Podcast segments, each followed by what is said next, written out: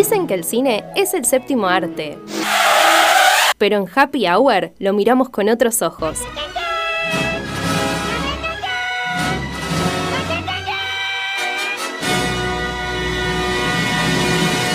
Los del chamullo y la opinión cinéfila de Emma Florio.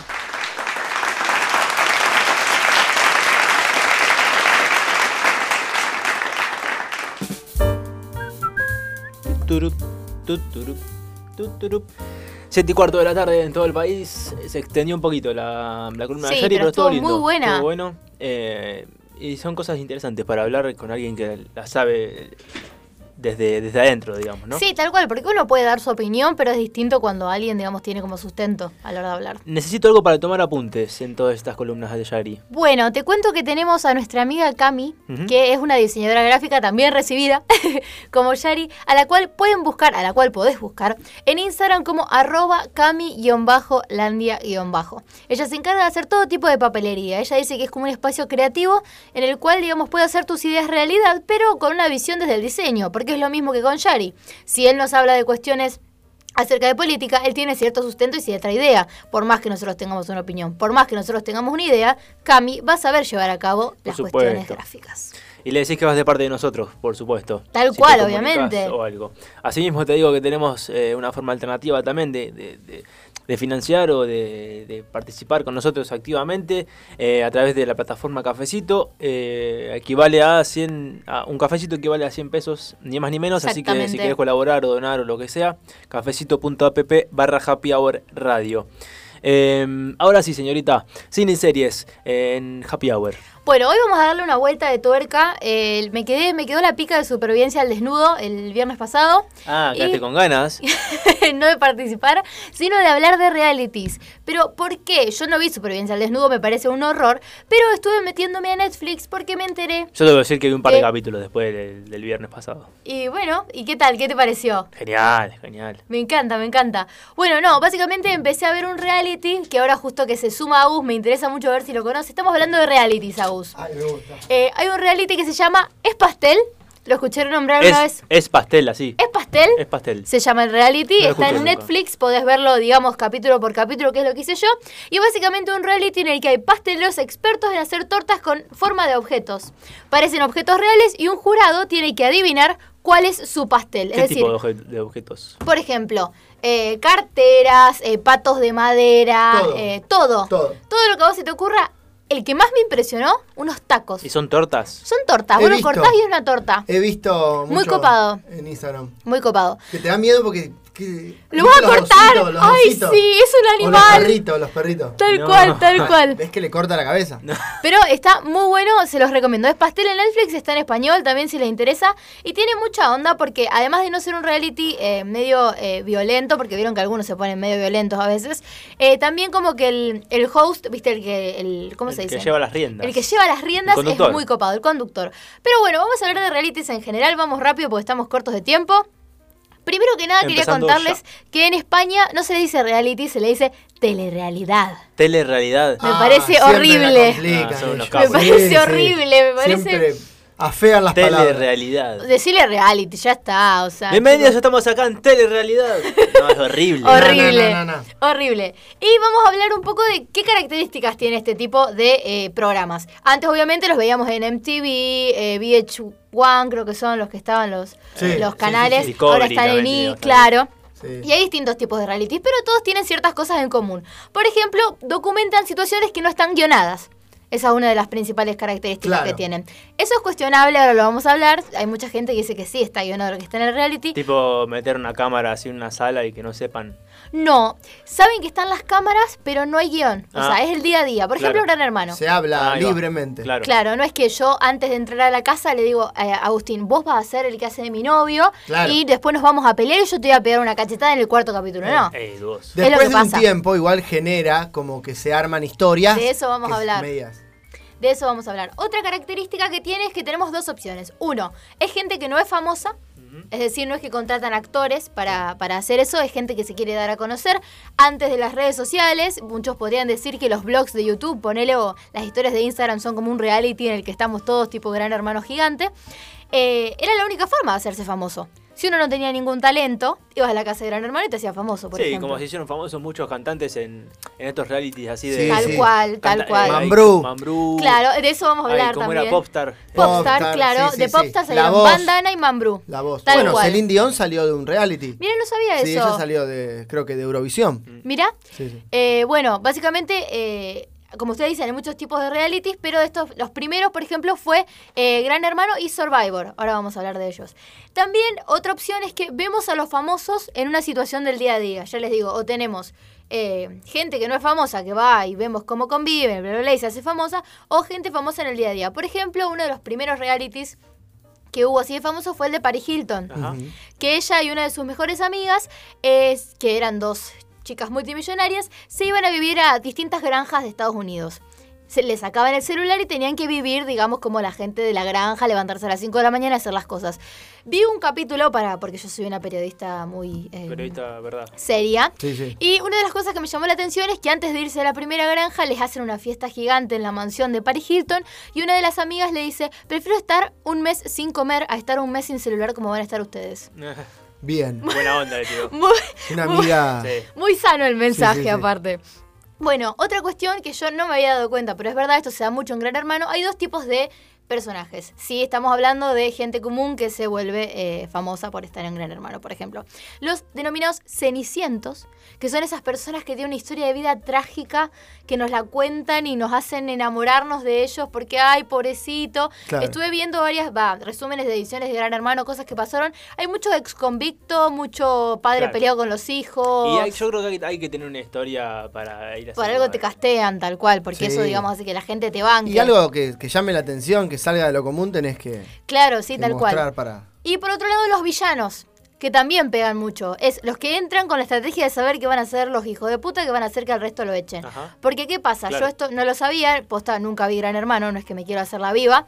Eh, la gente elige quién, digamos, se va, pero nominan los de la casa. Entonces, por ejemplo, en las primeras ediciones de Gran Hermano, que no se tenía mucho conocimiento, eh, por lo que sé, vino gente de Estados Unidos a, a enseñar, digamos, Claro. de qué manera se tenía que filmar este tipo de realities acá, eh, como que en un principio había uno que jugaba a ser del malo y el chabón era re buena onda, ¿me Sí, sí, entendés? sí. Como que él en un principio entró con ese juego e hizo que eliminaran a varias personas por ese juego que él jugaba, digamos. Claro, él le jugaba así. Claro, y ahí como que después de ese gran hermano se dieron cuenta que ese es el que garpaba. Bueno, un ejemplo muy grande es de, creo que se llamaba Marianela, que le da la fulminante en Marianela 2007, Mirra, sí, sí, yo me acuerdo. ella, a el que era el mejor amigo. Bueno, el mejor amigo era el Ceniciento de, de esa temporada, por lo que estuve leyendo, y ella era como la malvada porque le puso la fulminante, pero a la gente le encantó. Claro. terminó ganando. Claro, claro. Ese final de Gran Hermano hizo 50 puntos de rating. Sí, sí. Un punto de rating creo que es más de 100.000 personas, si no me equivoco. No, eh, 50 puntos de rating creo que son No, un punto de rating. 50.000 personas. ¿En serio? Ah, bueno, más o menos. Bueno, 10.000 personas entonces. Sí, sí, un sí. punto de rating. Y esa edición competía con un programa de Tinelli en el que el invitado era Maradona y le ganó. Sí, Imagínense sí, sí. Sí, sí, sí. La, la locura. Sí, eh. yo creo que ese, ese gran hermano creo que lo vi mucho. ¿Y qué onda? ¿Ustedes son de consumir reality? ¿Les, No, Gran era. Yo Hermano? de chiquito Era. lo veía, vi hasta dos o tres Gran Hermanos, Sí. pero después ya, ya, ya me cansé. ¿no? Después ya era Claro, es todo como muy repetitivo, claro. Sí, sí, aparte no me genera interés ver gente que, que, que esté viviendo así. No me llama. Claro, claro, pero es algo que vende mucho, porque por ejemplo Survivor, que fue otro de los primeros, digamos así, que surgió eh, de los realities, obviamente a finales de los 90, a principios de los 2000, pegaron mucho, tiene 42 temporadas. Claro. El único año en el que se dejó de hacer fue por el COVID, chicos. Y Survivor, o sea, hay gente que está, no sé, un mes en una isla, acá uno pareció con Pero Julián eso Wage. es otro tipo de cosa, Claro. porque Claro. la aventura, Es distinto. el, el miedo, Es o sea, sobrevivir, no es lo mismo que estar engordando adentro de una casa, comiendo, Tal cual, hablando al pedo. Igual lo que dicen es que la coincidencia que tienen es que a todos nos gusta más las historias que se forman entre la gente y ver el Mm, día a día de esa claro, gente, es- más allá de lo que tenga que hacer. Sí, Pero sí, bueno, sí. este Survivor en Estados Unidos te dan un millón de dólares si lo ganas, así Ah, que. Bien. más interesante que Es, es como ir a Susana en los desnudo. 90, como, Claro. como la cartita de Susana. Claro, tal cual. Bueno, obviamente es lo que hablamos antes, hay muchos cuestionamientos de este tipo de formato. Hay gente que dice dos cosas. Primero, que está todo guionado, que ya desde antes de entrar a la casa como que se le otorgan eh, no sé si se lo otorgan o las personas entran ya queriendo jugar a un juego de esa forma eh, y que entonces no es espontáneo, que es lo que se tendría que ver en la convivencia supuestamente. Y otra gente que es como la más que dice, ah, yo no miro estas cosas porque son una cagada. Es gente que dice que llevas a la fama a gente mediocre que no tendría por qué estar ahí.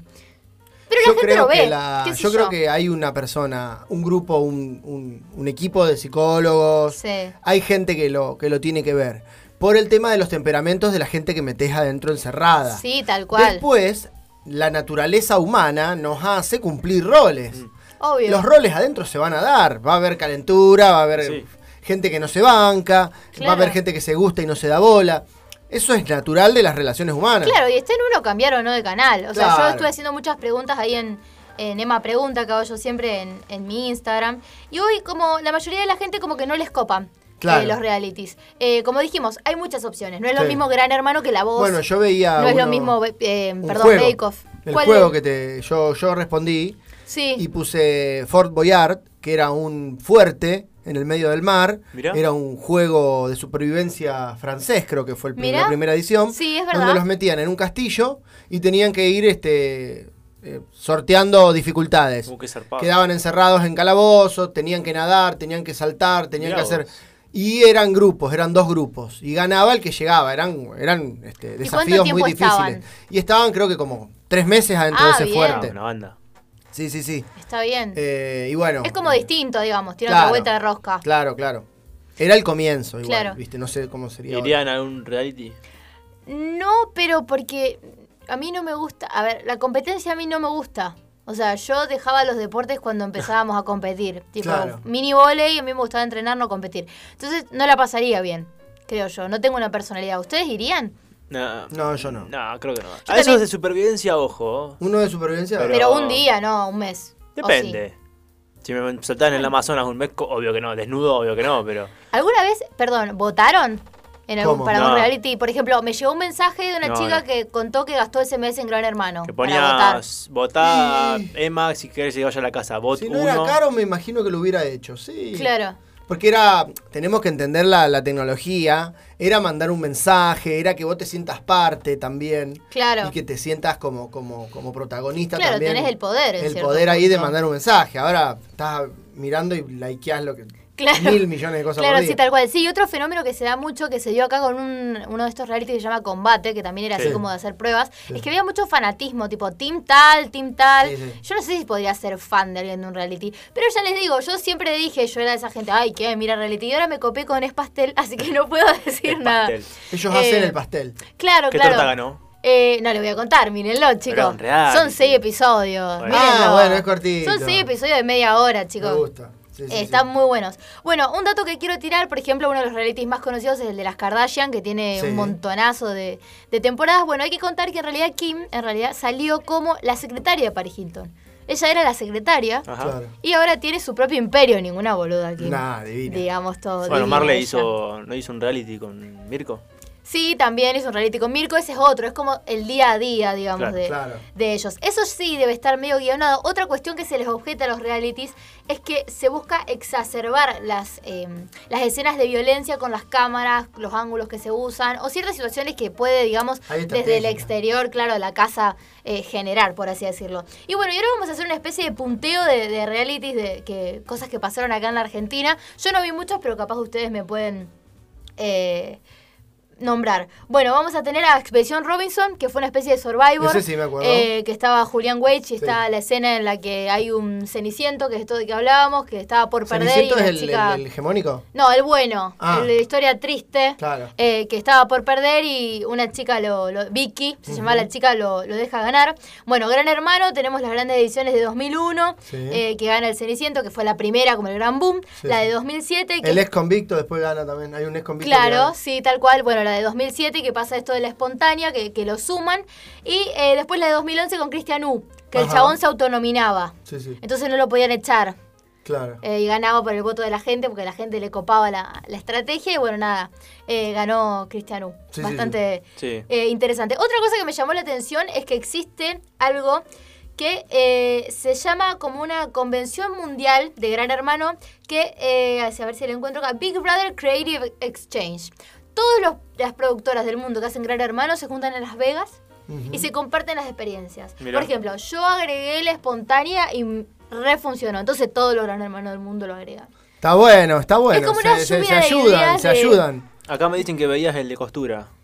Es verdad, veía corte y confección. Cuenta como un reality. Corte y Sí, confección. es un reality. Claro, no, no es es simul- verdad. no es simultáneo, no es, no es digamos... eh, No estás todo el no es día. del día a día, Claro, pero... Hay pero sí, es eliminación, como- es, es una como el pastel. competencia y hay Como Masterchef. Es como pastel, claro, tal cual, sí, es verdad. Sí, sí. Bueno, otro, hablando de Masterchef, tenemos dos casos. El, ul- el penúltimo Masterchef que gana Elba, no sé si se enteraron, fue uno de los primeros, digamos, que se hizo. Que Crónica, o sea, Masterchef es un programa que se graba antes. O sea, y después lo emiten. Bueno, Crónica se enteró y spoileó que ganaba Elba. Claro. Masterchef. Pusieron último momento. Elba gana Masterchef. Sí, sí, sí. Y les cagaron el reality. Y después Está algo más bueno, terrible. igual, está bueno. ¿Qué pasó en 2020? Que también estaba grabado el reality. Y eh, gana el reality una cocinera que se llama Samantha, que a la gente le caía mal. Pero el problema es que la gente estaba re al pedo en el 2020 en su casa y descubrieron que ella era cocinera profesional. Mm, La que- defenestraron. La defenestraron al punto de que grabaron un final alternativo en el que le sacaban el premio y se lo daban al segundo, que es Rosarino, digamos todo, nuestro Sí, sí, sí. representante. Sí, sí, y sí, básicamente, bueno, igual le arruinaron la vida a la Sí, pobre chica, como que tuvo mucha depresión. y hay una muerte ahí también. Sí, como que supuestamente ella había pisado a alguien con el auto, pero es medio turbio todo, o sea, como que no sé, la verdad no. Está la, la venganza de Samantha. Claro, básicamente, pobre chica le, le, le arruinaron la vida. Eh, y bueno, y otro de los que está, que me parece muy interesante, que este también lo vi de chica, es High School Musical El Desafío, no sé si ustedes No, sabían. Ahí hasta ahí ya no llegué. No, Disney no. Channel, Tanto no chicos, llegué. por favor, cultura. Tanto no Disney llegué. Channel organizó un casting. Industria cultural, diría Sí, sí. Jorge Un casting, eh, obviamente filmado, para hacer la película High School Musical en Argentina. De ahí salió Ferdente, chicos. Era Troy Bolton, él, que es un actor y cantante ahora conocido. Ajá. Y nada, lo ¿Topa hicieron no salió de ahí? No, Ah. no, no, no. Estaban los chicos de Sapinson y todo eso. Y bueno, y para cerrar Bake Off, que ahora también está bastante, bastante de moda. Eh, y bueno, nada, la verdad que creo que hay de todo tipo Hay de una realities. diferencia entre convivir, o sea, vivir y un programa. Son todos realities porque cumplen la, la cuestión de que no está guionado. Claro, Y eso. es gente que no es famosa. Claro. Ya al tener esas dos, y aparte te cuentan las historias de vida, como que explotan Claro, mucho claro. eso. Sí, y sí, es una competencia. Claro. Ya es lo mismo. Yo creo que son mucho más sanos Bake Off, pastel, corte y confección y todas esas cosas. Claro, que Gran Hermano, Survivor, eso ya no me gusta. Sí, sí. Pero bueno, depende de cada uno. ¿A ustedes les gusta el el, quilombo? también. Fíjense Sí. cómo tiene que ver el horario. Sí. Gran hermano es a la noche, te estás tomando un Claro, vino, te peleas con tu mujer, con tu marido, con tu novio, por quien gana. En cambio, haciendo una torta a las 5 de la tarde. por supuesto. ¿Y ustedes quién serían? ¿Ceniciento o villano? ¿Quilombo? Y depende, depende de la situación. Depende. Da. Pero un poquito de kilombito siempre está bueno. sí. A mí me gustaría, sí, sí. Llevar y traer, Sí. armar puterío. Pero bueno, nada, no Ahí se agarren de pasó, los pelos. pasó la telerrealidad. ¿Telerrealidad era? No. Telerrealidad. Tele- Te corrió realidad. el tiempo, te corrió el Sí, tiempo. sí, sí. Fue rápido. Hoy estamos, Fue rápido, fue Lo rápido. cumplí, lo cumplí. hoy estamos apurados. Eh, música y venimos con más. Música maestro.